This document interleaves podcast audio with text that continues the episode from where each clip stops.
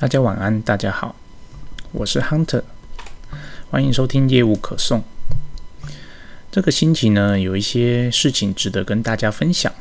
那就让我在这边一一跟大家说有哪些好事情发生吧。第一件事是我们公司呃在欧洲有一个国家拿到一个新的订单，那这个新订单呢，基本上呃在那个国家我们还没有经销商了。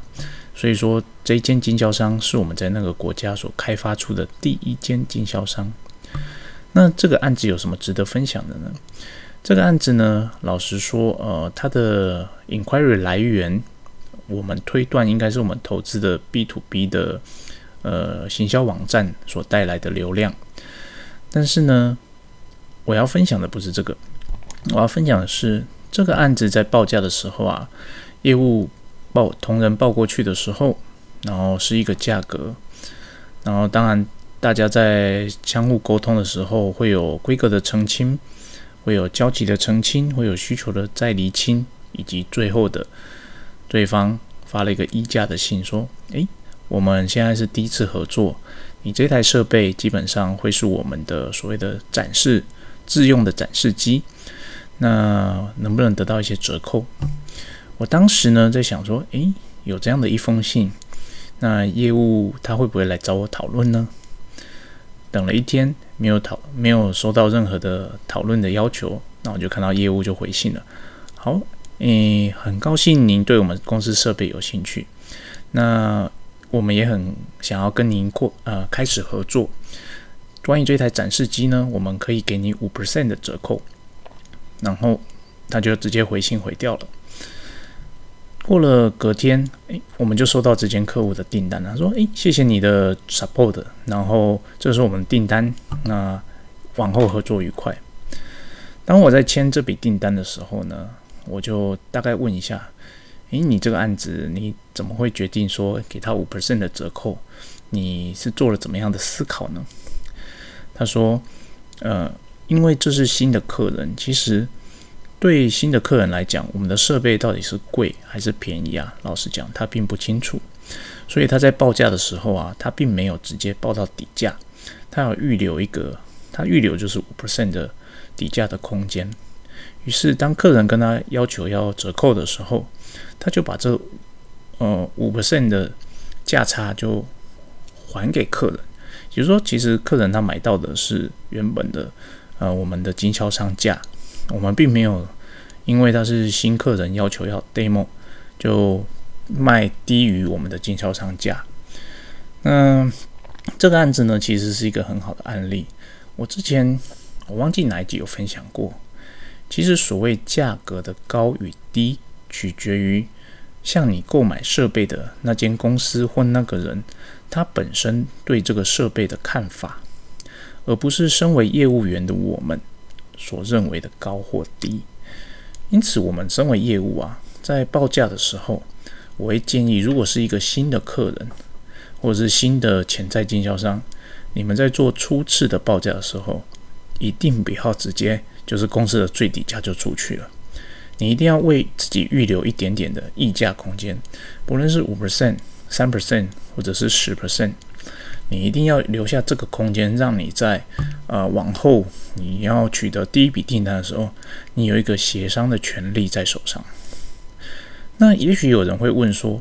那如果说我呃我报价给他是高于我的经销商价格五 percent，那对方连议价都没议价就成交了，那我未来是不是针对这个客人，我的报价就是要多五 percent 呢？诶，这是个好问题。其实这取决于身为业务或业务主管的你的抉择。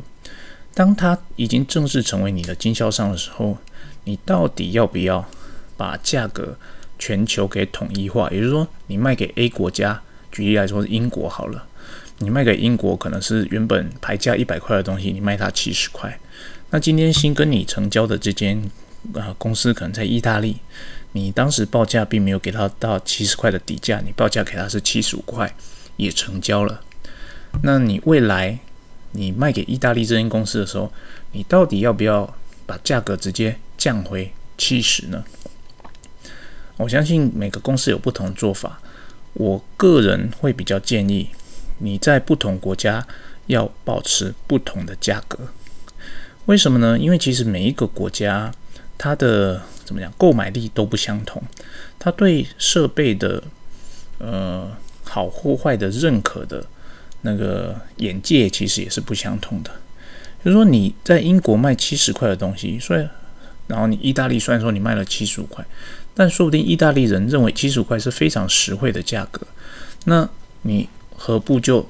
七十五块一直卖给他？你就维持的这间或这个国家，你就多赚五 percent 的利润，这不是很好吗？我知道有些公司他为了要控管，或者是说，呃，主管为了要掌握报价比较容易，他会要求全球统一报价，就是不论是哪一个国家，它价格都一样，可能就是牌价的六折。哦，就统一报价，这样一来，他也比较好掌控，说每一间公司它在销售上是不是折扣有呃低于呃公司定定的底价的情况发生。对，但是这个情况虽然说管控上是比较容易的，但实物上其实你有可能呃损失很多你原本可以赚到的利润啊。就像同样的设备，你卖到非洲去。以及卖到美国去，你用同样的价格去销售，基本上你在销售的难易度上是有着天差地的。对，呃，你举例来说好了，你一只 iPhone 手机，你要卖在美国，那以美国的人均购买力来讲，他们其实是呃不用花他所赚的钱的太多比例，他就可以买到这只手机。但是以可能比较穷穷困的国家来说，那人民想要买一只 iPhone 手机，他可能给刀出他啊存了六个月的薪水，才可以买到这样的一只手机。因此，对他们来讲，价格的呃价格的敏感度就非常的重要。因此，如果公司允许业务或者允许业务主管对价格有操控的权利的话，我会建议你们在比较啊收入比较高的国家。公司呃，台湾的产品啊，出去其实价格要适度的调高。那对于那种比较高竞争或是开发中的国家，或者是中国产品很多的国家，如果你初期并没有站稳脚步的话，其实你的价格应该适度的调低，先把市占给打下来比较重要。哦，这是我的个人一点分享，这是啊值得分享的第一件案子。第二件案子呢，是呃发生在今天。另外一个国家的业务，他拿着一个报价单来问我说：“诶，这个客人啊，他我们谈了很久了，大概谈了半年，他现在说他想要下一台所谓的 try order，就是第一台的 demo 机啦。那可不可以给他多少 percent 的折扣？”我说：“嗯，我想了一下，我说可以啊。那以目前的状况，他只要愿意下订单，我很很乐意给折扣。那。”这件事情呢，其实我觉得是一件很好的事情。业务他会主动来争取替经销替经销商争取折扣，那想要想办法去促成这笔订单。如果我们呃我们底下的同仁他只是说傻傻的啊，业客人来询价你就报价，那客人要 demo 或者是说诶这是很很有机会促成第一笔订单的一个询价案，他却也是照着。以前的守旧的规则，一步一步就说好，这样就是底价最低就底价，没得商量。那我们很有可能会错失很多的潜在的好机会。就像呃，其实我忘记是在哪边听到，其实我个人也是一样，我很喜欢收到议价的信函或者议价的电话，因为其实所有的经销商，他会当到经销商的老板，他基本上是聪明的，有敏感度的。当他来跟你做议价的动作的时候，很多时候其实是这个案子就只差在双方如何找到一个价格的平衡点，就可以促成成交了。那这个这个时候，其实我们要做的，除了就是保护公司的利益之外，我们也要做一点，就是算做点面子给开口议价的这一位同仁，让他有一个怎么讲好的结果去。呃，去促成这笔订单，因为来跟你议价的不一定是老板，有可能是采购。那也有可能是其他的单位。总之，如果是老板的话，那就很直接嘛，你们在电话中就可以可能就可以直接议定价格，OK，当，那就这个价格。那如果是采购呢，你可能就除了价格上，你 如果价格没办法给他很好的优惠，你就可以从其他的地方给他额外的优惠，比方说，呃，保固的延长，比方说消耗品的免费提供，那。在这个情况下，你要算给他看，说，诶，其实你提供的东西跟优惠并没有差很多。在这边，我会建议，如果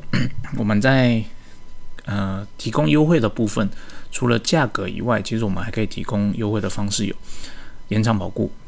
消耗品的提供，甚至是免费的教育训练，或者是说，呃，如果有有可能的话，甚至是免费的到场健检服务，或是免费安装。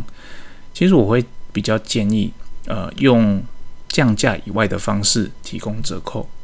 为什么呢？因为一旦你做降价这个动作啊，其实市场上或者经销商他就会把你的价格锚定在那边，说哦，原来你是有空间在这里的。那以后如果 他是个比较精打细算的民族，他每一次的订单，他就会在试探你的底线，试探你的底线，试探你的底线。那如果我们身为业务把持不住的话，很容易就会被他一而再、再而三的把价格砍低。那当然，我相信大家如果业务做久了，在这一块其实是可以很好的拿捏的啦。啊，这是呃发生了第二件事。我觉得，身为业务，你会主动的去跟主管要求要折扣，你觉得这个方式可以促成这笔订单？我觉得这样的方式是很不错的。那第三个我要分享的是跟。供应链比较有关系的，其实大家都知道，我相信做外销的每一个人，在目前都遇到两个难题。第一个就是运费的问题。今天呃，去询问了新的运费的报价，美东啊，美东一个四十纸柜居然要一万四千块美金，哦，这是一个很夸张的数字。一年前差不多在三千五到四千块美金左右，也说它整整翻了百分之两百以上。那在这个情况下呢，其实运费这个东西啊，虽然说是 end user 就是 buyer 那边会去出的，但是你想，他原本买一套设备可能是三四百万，他以前只要花十万块的运费，他现在必须花到三十万、四十万的运费，对他讲其实多了很多呢，他的购买成本整整多了十 percent。那在这种情况下，其实有些时候经销商他会 cover 掉一部分的。呃，运费想要想办法去促成订单。那身为制造商的我们呢，我们可以做什么事呢？老实说，呃，这个是身为业务的，我们要去好好的想想，我们要如何去帮经销商节省运费。那节省运费的方式有一些。那举例来说，以往一个货柜，你可能可以塞一套一套设备，那你可能还有一些小空间。那这这种案子，你就要赶快的建议他，你现在货柜还有空间，你要不要顺便带一些什么东西过去？那或者是说，诶，你货柜塞一台之后，还有另外一个空间可以再塞一台，建议他，你要不要再多带一台回去当一个 demo 机？我在付款条件上给你好的优惠，你就一次带两台吧。你的运费这样子平均下来的话，就会节省的非常的多。那第二个方式就是，好，那你可能没办法一次下两台，或者多买东西。那我们双方在运费上，如果有必要的话，我给你 support。那支持的部分就是看每间公司你们要怎么处理啦。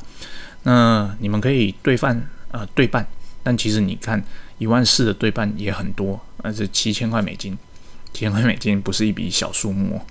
所以，单纯的看你的设备的金额的大小，你来决定说你要不要针对呃你的 loyal 的经销商给予这些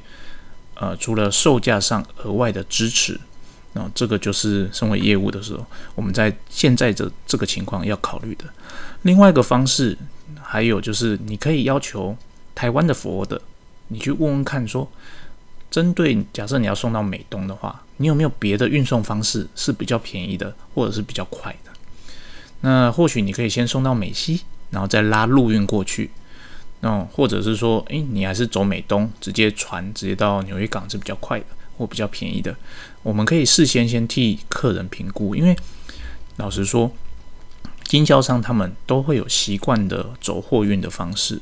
如果他们没有注意到这一块的话，他会照着以往的方式去运送他的货件，那他可能没有注意到，诶，也许他换个方式运送，他可能可以省下两千块、三千块美金的运费。那这些的节省，其实都有助于他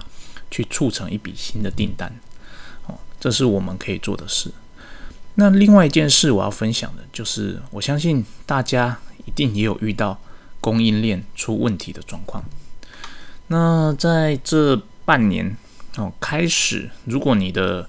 你的设备呃供应链是来自于国外的话，那我相信多多少少你的供应链在交期上会变得比较长。